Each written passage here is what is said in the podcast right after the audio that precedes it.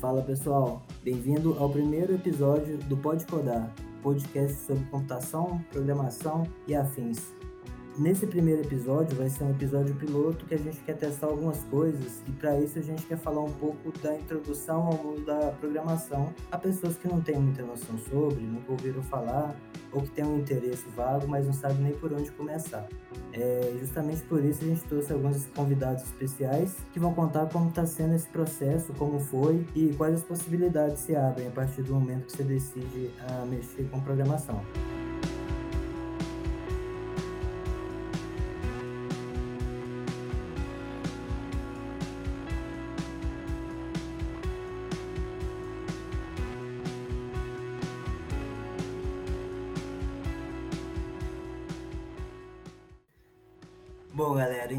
Lá. É, primeira coisa, eu queria apresentar um pouco da ideia do que, que é o, o Pode Codar. Ele vem muito de uma iniciativa minha e de alguns amigos de querer compartilhar conhecimentos sobre programação, computação e afins. É, meu nome é Marco Antônio, atualmente eu trabalho como engenheiro de software na Amazon, tenho alguns anos de experiência com isso e gostaria de vir compartilhar coisas que eu já vivi, já passei, experiências boas e ruins, profissionais e pessoais, sobre os vários aspectos da computação e principalmente na área de desenvolvimento de software, web, sistemas e afins. É, eu vou ser o seu co-hoster e além de mim a gente vai ter também aqui o Pedro Fratesi.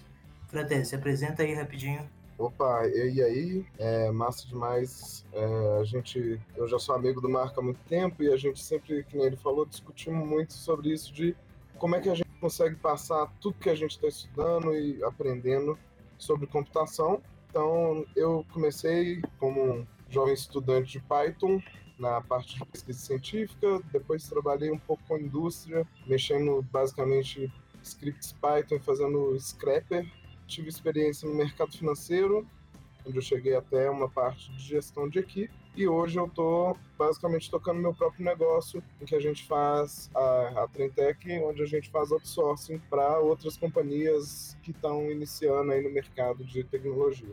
Boa. Além do Pedro Fratese, a gente tem aqui outro Pedro também. Pedro Henrique, se apresenta aí. Eu comecei faz pouco tempo, há uns dois, três meses já que eu estou aprendendo programação, Python e sobre CSS, HTML, JavaScript. E tô curtindo a área, a área tá legal. Tô aqui para auxiliar, tentar ajudar no podcast. Boa, boa.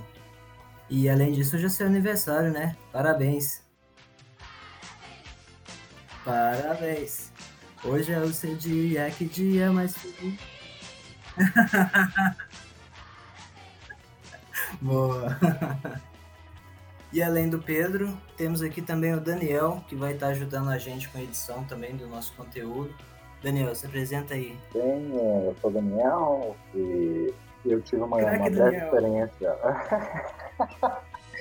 eu tive uma breve experiência com a programação e é, foi um período muito rico assim, na minha vida. Eu acho que coisa importante da programação é que ela te ajuda a pensar problemas fora da programação, né? E estou aí para compartilhar também conhecimento, é, dar uma, algumas dicas para quem está começando mesmo, talvez venha de uma área totalmente diferente, como é o meu caso. Eu sou da psicologia e, e então, assim, tem nada a ver, né? Ah, isso é normal. A área ainda é muito nova, então não tem uma formalização ainda para as vagas de trabalho. Então, isso é uma coisa muito legal. A gente pode estar entrando mesmo vindo de outras áreas, ou mesmo sem ter uma área pré-definida. Você consegue se preparar sem passar quatro anos numa faculdade. Com certeza, é um conhecimento acessível. Muitas vezes de forma gratuita. Na internet você encontra tudo que é necessário para você ter um ponto de entrada na área e conhecimento de altíssima qualidade, né? E com o tempo você até almejar uma vaga no mercado de trabalho. Boa, é isso aí. Bom, agora eu queria entrar em alguns detalhes, Pedro. Você disse que você tem estudado HTML, CSS, JavaScript. Conta aí pra gente, o que, que você tem achado? Você tem achado muito difícil? Você tem achado que o aprendizado tem ido rápido? Você tem agarrado muito? Como tem sido a sua experiência? Pessoas que têm afinidade com a parte de exatas é, vão ter mais facilidade em, em, aprender programação, porque a programação, igual a matemática, requer muita prática. Pegar um exercício, fazer até se aprender como é que se faz, entendeu? E dedicação. Não, bacana demais. E conta aí, como tem sido o estudo de Python? Você achou mais complicado? Você achou muito fora do, do HTML, do CSS? É, do pouco que eu tenho estudado sobre o Python, eu achei ele bem distinto do HTML, JS e CSS. A estrutura dele eu achei mais parecida com o prompt de comando. E eu não quis me aprofundar muito para não embaralhar as matérias. Ah, não, bacana. Acho que o Pedro Fratese pode te ajudar demais nisso. Ele tem bastante experiência com Python, principalmente.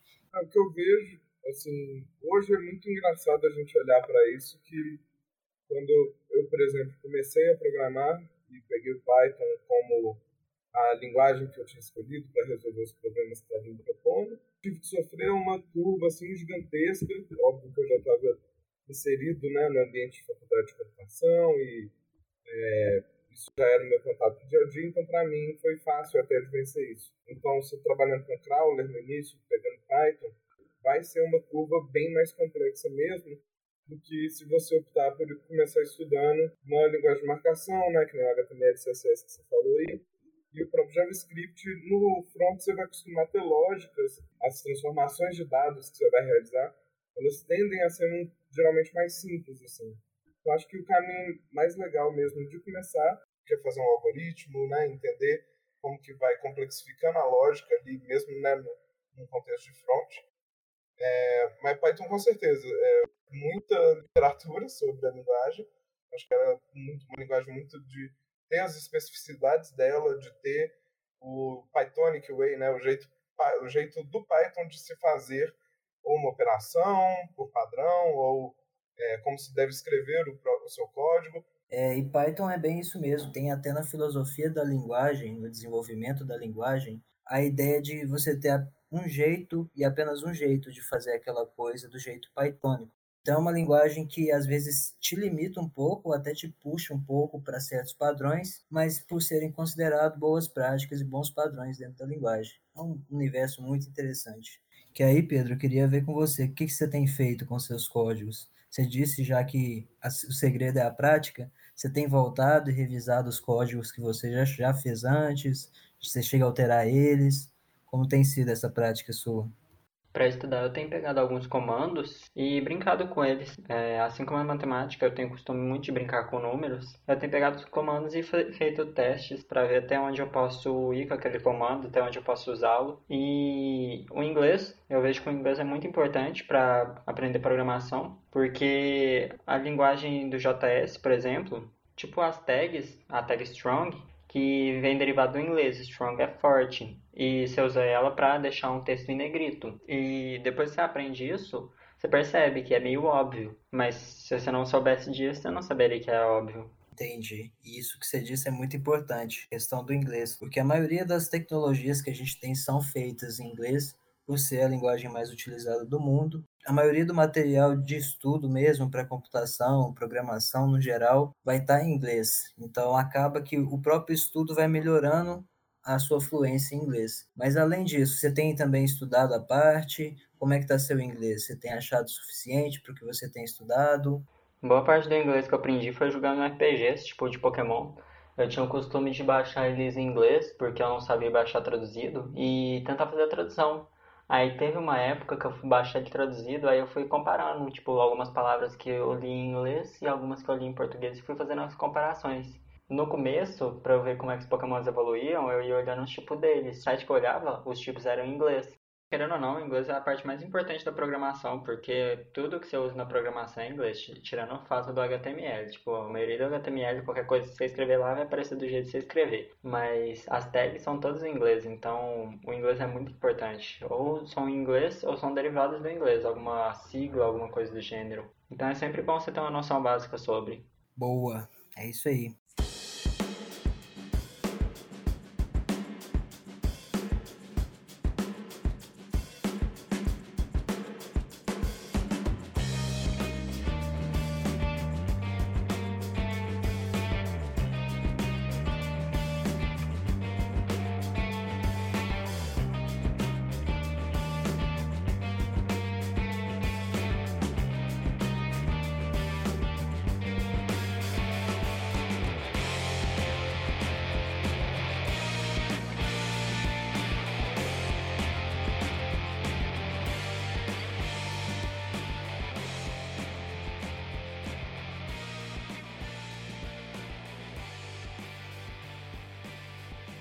Bom, e você, Daniel? Queria saber um pouquinho agora de como foi a sua experiência, sua passagem pela programação, o que, que você achou mais difícil, o que, que foi mais recompensador, e também ter um overview de quais tecnologias que você passou, você chegou a aprender e praticar. Conta um pouquinho aí da sua história pra gente. Foi muito interessante minha experiência em programação, um período muito rico da minha vida, muito conhecimento, muita vontade de aprender, eu vinha de uma experiência anterior, fora assim da minha área, que era edição de vídeo. Depois eu caí na programação. E interessante pensar o que, que é a programação. Quer dizer, o Pedro falou da tag strong. Como que é possível, né? Você botar uma palavra da língua e aquilo ali, computador entender. No fim das contas, até pensando mais filosoficamente, né, o que, que seria o computador, né?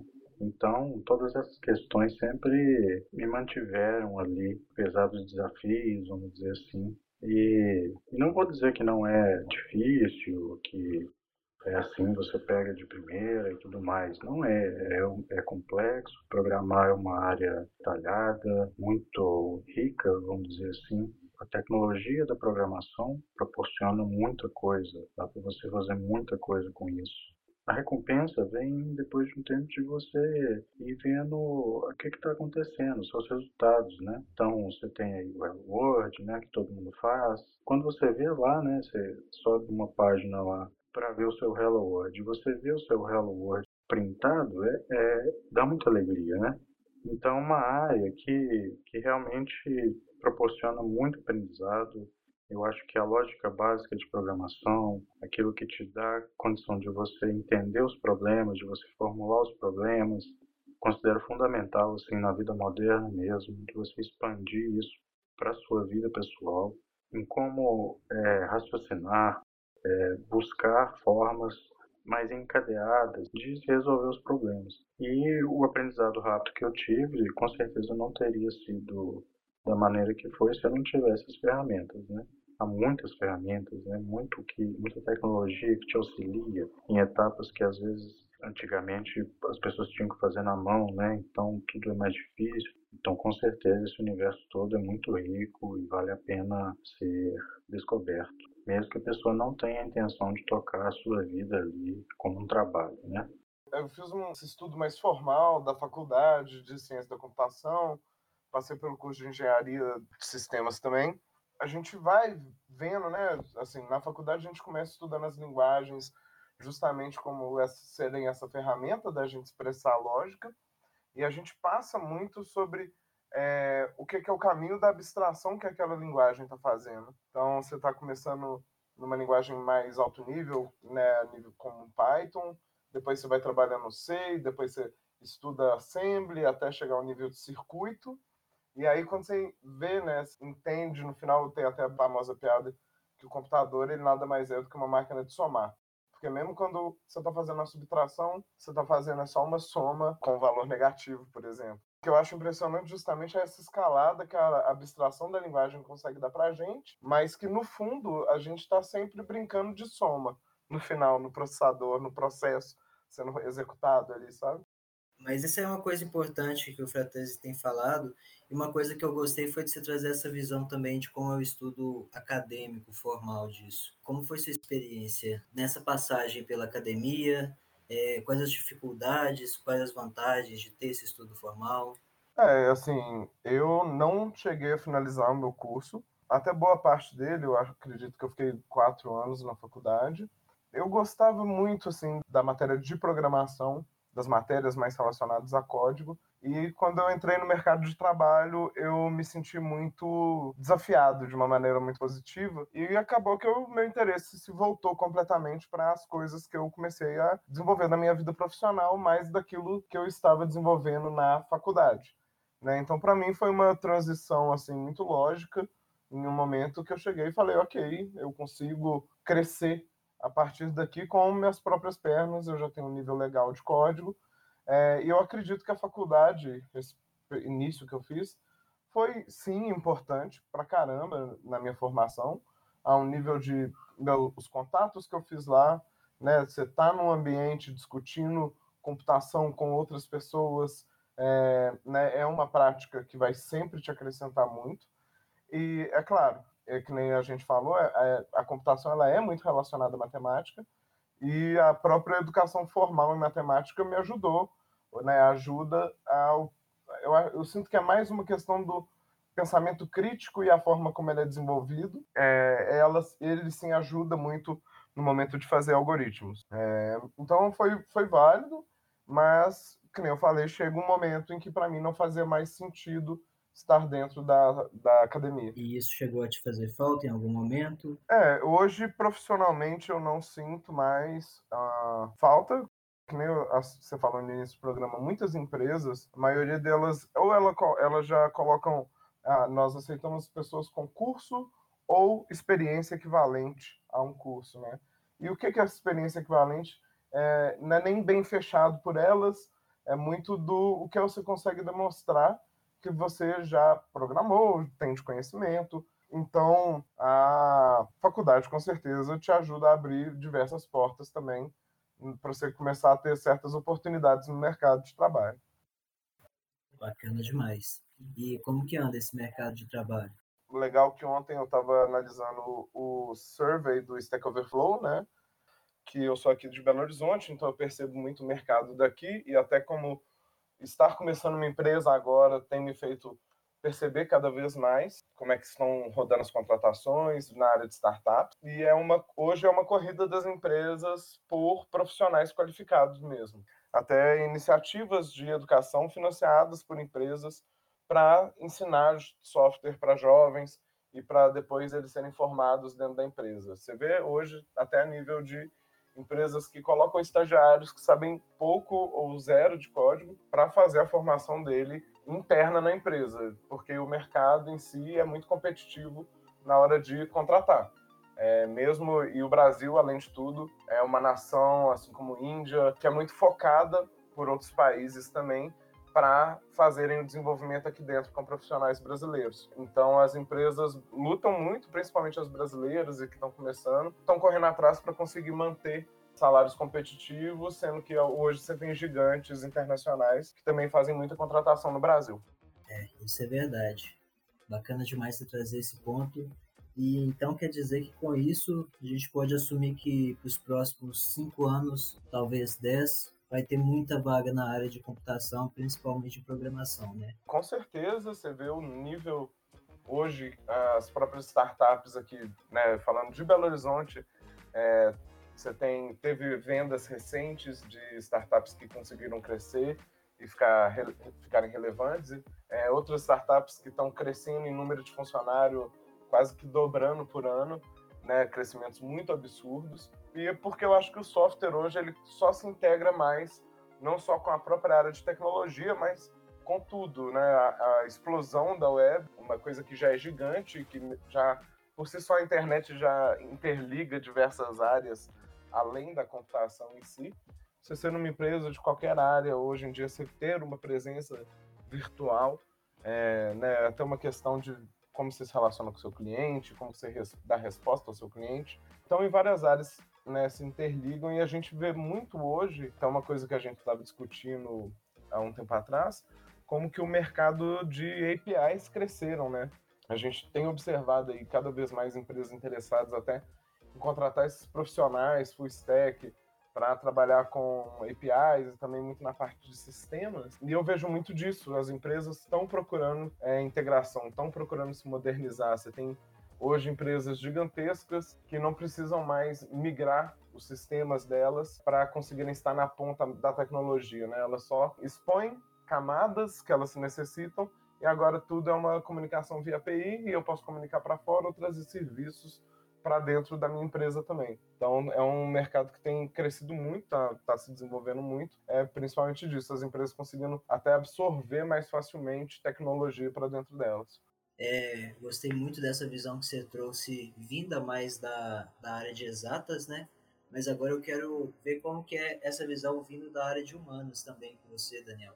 Porque você veio de uma área que não tem muito a ver com computação, mas claro, tem muito a ver com lógica. Como que foi essa transição, assim? Você achou muito árduo? Sim, árduo na medida em que você tem que manter uma constância, né? O aprendizado do código em si, das linguagens e tudo mais, exige um processo de memorização, né? De muitas tags, é, no caso do HTML, né? Da linguagem de marcação, e no caso da, das linguagens de programação mesmo, muitas funções, né, muitas maneiras de se escrever é, o código. Então, é um processo que exige que você mantenha uma rotina regular de leitura, de prática, principalmente. É, tem até o meme, né? A galera das exatas, a galera das humanas e tal. Então, para uma pessoa de fora, mesmo que a psicologia carregue aí esse lógico, né, na sua terminologia, acaba sendo muito mais uma convenção, né, do que uma lógica pura mesmo, vamos dizer assim.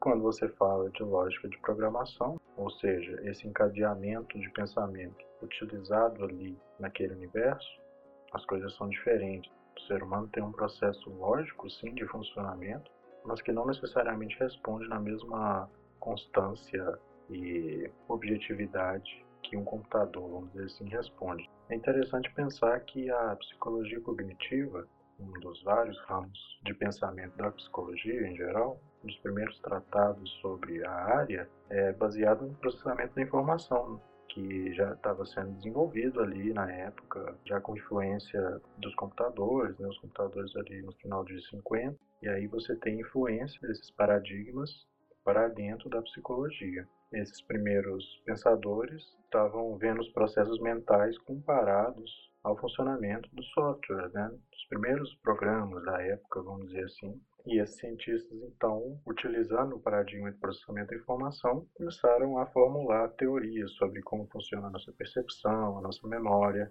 né? a linguagem né? e o pensamento. A psicologia cognitiva propriamente dita trouxe um modelo que foi utilizado durante muito, muitos anos é, esse modelo já é considerado desatualizado, mas é um modelo muito interessante ainda para a gente metaforizar o funcionamento do nosso cérebro, do nosso raciocínio. Então, por exemplo, uma das teorias era de como funcionava nosso sistema de memória geral. Você tinha a memória de trabalho, que poderia ser comparada aí à memória RAM do computador, né?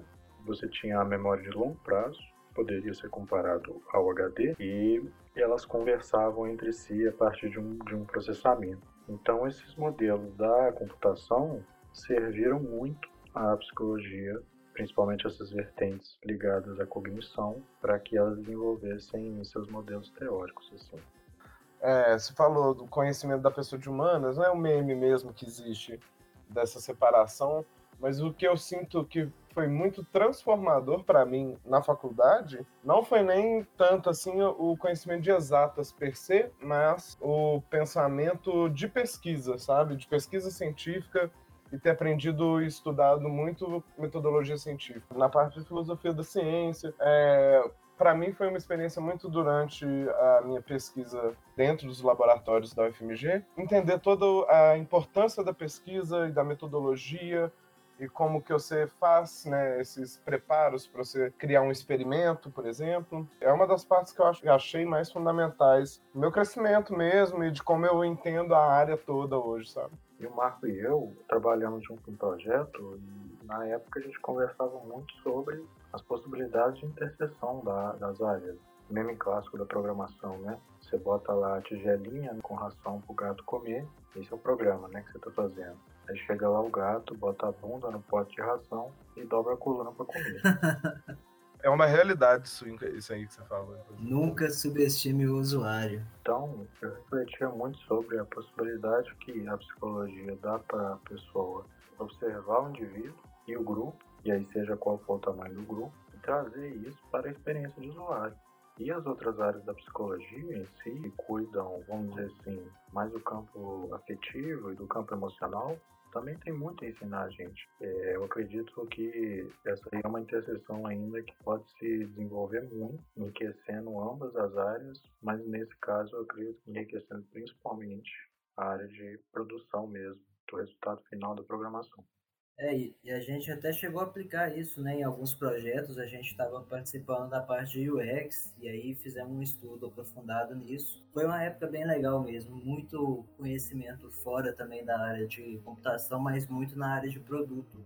É considerada uma área por si só, porque ela trabalha a definição, os requisitos daquilo, junto a ela a parte de desenvolvimento da experiência do usuário, que é muito isso que você falou agora. Tem várias técnicas interessantes que você faz uso e nem sempre estão correlacionadas à programação. É, foi bem legal essa experiência e a gente tem tido uma experiência parecida também agora, né, Fratese? A Mari tem estudado bastante a área de UX. Assim como o Pedro, que está aqui também, eu acho que tem sido uma experiência muito massa. É, a Mari, a gente está vendo a Mari que ela também começou, saiu de uma outra área, né, da área do direito, e começou a desenvolver telas e estudar UX, UI e prototipação e eu vejo que é uma área, né, por mais que seja uma área separada da tecnologia, saber lidar com o produto é uma das partes mais essenciais do trabalho da programação, sabe? Principalmente se você não está numa equipe muito estruturada, você vai ter que fazer isso. E se a sua equipe é estruturada, você chegar a algum cargo de liderança, seja mesmo de liderança tecnológica até, você vai ter que bater muita cabeça com o pessoal da área de produto comentando que isso faz todo parte de uma cadeia de entrega de valor. A gente não consegue viver sem produto. Exatamente. Na minha experiência com programação, é, o que eu vi é que não parecia haver um paradigma, é, ou seja, uma coisa que centralizasse é, a produção mesmo de código ali, não só dessa parte de tecnologia, né, do, vamos dizer assim, do back-end, mas também do front-end, que é onde mesmo o usuário vai lidar, né? Então eu vi muitas vezes programadores totalmente voltados e preocupados para construir a base tecnológica ali por trás da aplicação, mas sem às vezes considerar que aquilo ali vai ser usado por uma pessoa que não necessariamente tem a obrigação de saber mexer né, na aplicação que está ali ao dispor dela. Então, quer dizer, como é potente a programação a ponto de às vezes entregar experiências muito medianas ou experiências ruins. É, eu entendo isso. Para mim, inclusive, eu acho que um grande desafio do estudante de computação é entender que o que, que é dar valor para o código, né? Eu acho que muitas vezes você acaba chegando justamente nisso. Ele tem que ser tratado como produto. Aquela tecnologia que eu produzi, ela tem que ter um fim no mercado para ela se validar como própria tecnologia. Mas eu vejo também a, a computação é uma área com muita iniciativa e incentivo nessa parte de criação e de produção, sabe? Eu vejo a produção científica dentro da computação, é, em muitas partes, sendo muito desgarrada mesmo, até de um propósito é, de mercado. E a própria produção open source, eu acho que é muito relevante, sempre foi na história da computação e até hoje, ditar o que é a produção tecnológica do momento, sabe? Boa, Fratese. Bons pontos.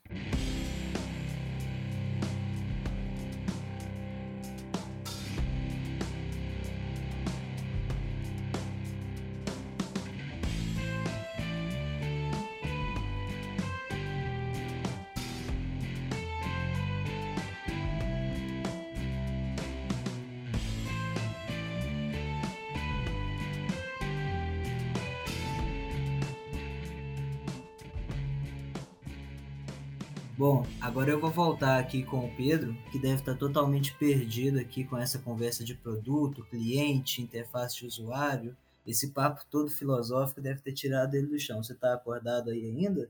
Programação, igual vocês falaram, vai ficar mais, talvez mais de 10 anos no, no mercado aí, vai ser uma área muito competitiva, querendo ou não. É uma área que tem muito a se desenvolver, porque enquanto existe máquina, existe computador, site, esse tipo de coisa, programação e Python vai existir. Então é uma área que tem de se desenvolver muito, talvez até expandir mais. Você tem achado recompensador no sentido de recompensa imediata mesmo? Você tem achado desafiador, tipo um jogo assim, aprender computação? Ou você tem achado mais maçante, difícil? Eu vejo que a programação é importante de se aprender. Talvez eu nem use, mas eu acredito que eu vou usar isso no futuro. Mas é uma coisa legal de se aprender e eu procuro estudo, qualquer coisa do gênero, eu procuro focar como um, tipo um jogo. Porque o jogo, tipo assim, o jogo você tem seus objetivos, você tá lá. Vamos pegar, sei lá, Super Mario, todo mundo conhece Super Mario. Seu objetivo é o quê? Salvar a princesa. No caso, você vai aprender programação. Seu objetivo é o quê? Propor o que a pessoa está te pedindo, usando tags, comandos e outras coisas, entendeu? Basicamente isso. Você tem seu objetivo que é salvar a princesa. Para isso, você passa por alguns obstáculos, algumas fases, até se chegar lá, derrotar o chefão e salvar a princesa. E a matemática para mim é tipo isso, a matemática é um jogo, você tá lá, você tem a conta de soma, multiplicação, potência, o seu objetivo é chegar no resultado correto. E a programação eu vejo muito como comparação com matemática, entendeu? Porque você tem o que você fazer, você tem o seu objetivo, você só tem que chegar nele. Boa, Pedro. Fratelli, você tá precisando ir, cara? Queria agradecer aí, Marquinhos, achei muito massa. Continuar batendo papo e trocando ideias sobre a área. Eu acho que cada vez mais computação tá aí como uma ferramenta e, e com meios de você aprender ela é, gratuitos e que com pouco tempo até você já está conseguindo fazer projetinhos muito legais.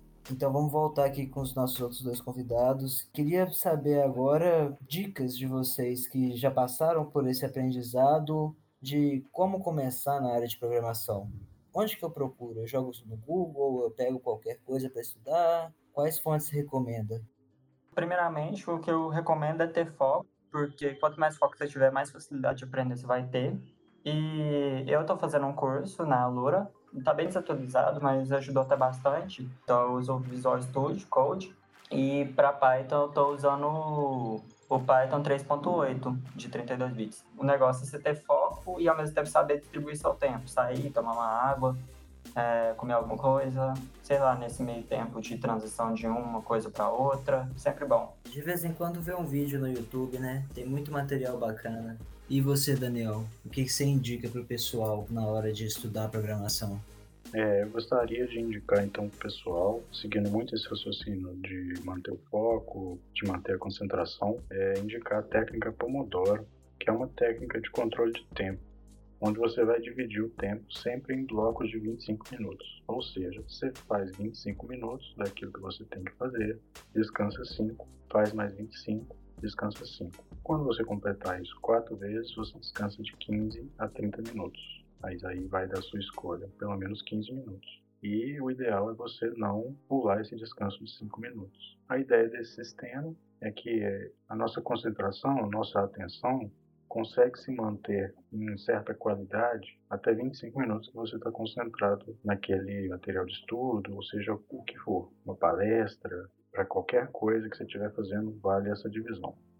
Então, isso é um meio de você organizar o seu tempo para que você não canse, você não sinta que aquilo ali está maçante e com o tempo, né, isso se torna uma dificuldade, né? Então, quando a gente tem muita matéria acumulada da escola, da faculdade, enfim, para fazer, a gente não sabe por onde começar, então a gente não sabe quanto tempo vai gastar naquilo ali, e isso gera angústia, né? Então, esse método vai te dar uma possibilidade de gerenciar melhor o tempo e com isso você vai ver, você vai se habituando a esse sistema, vai sentindo menos preguiça de começar, que é um dos grandes pontos né, principais, começar a estudar. Então, indica essa técnica para qualquer um que queira se organizar melhor na hora de estudar e aprender. Boa, a gente vai deixar o link aí de como funciona essa técnica de Pomodoro e também falar dessas ferramentas que o Pedro disse, principalmente Visual Studio, que é Visual Studio Code, não Visual Studio. Visual Studio também é bom, mas o Visual Studio Code ele vai te dar um poder de trabalhar em várias linguagens.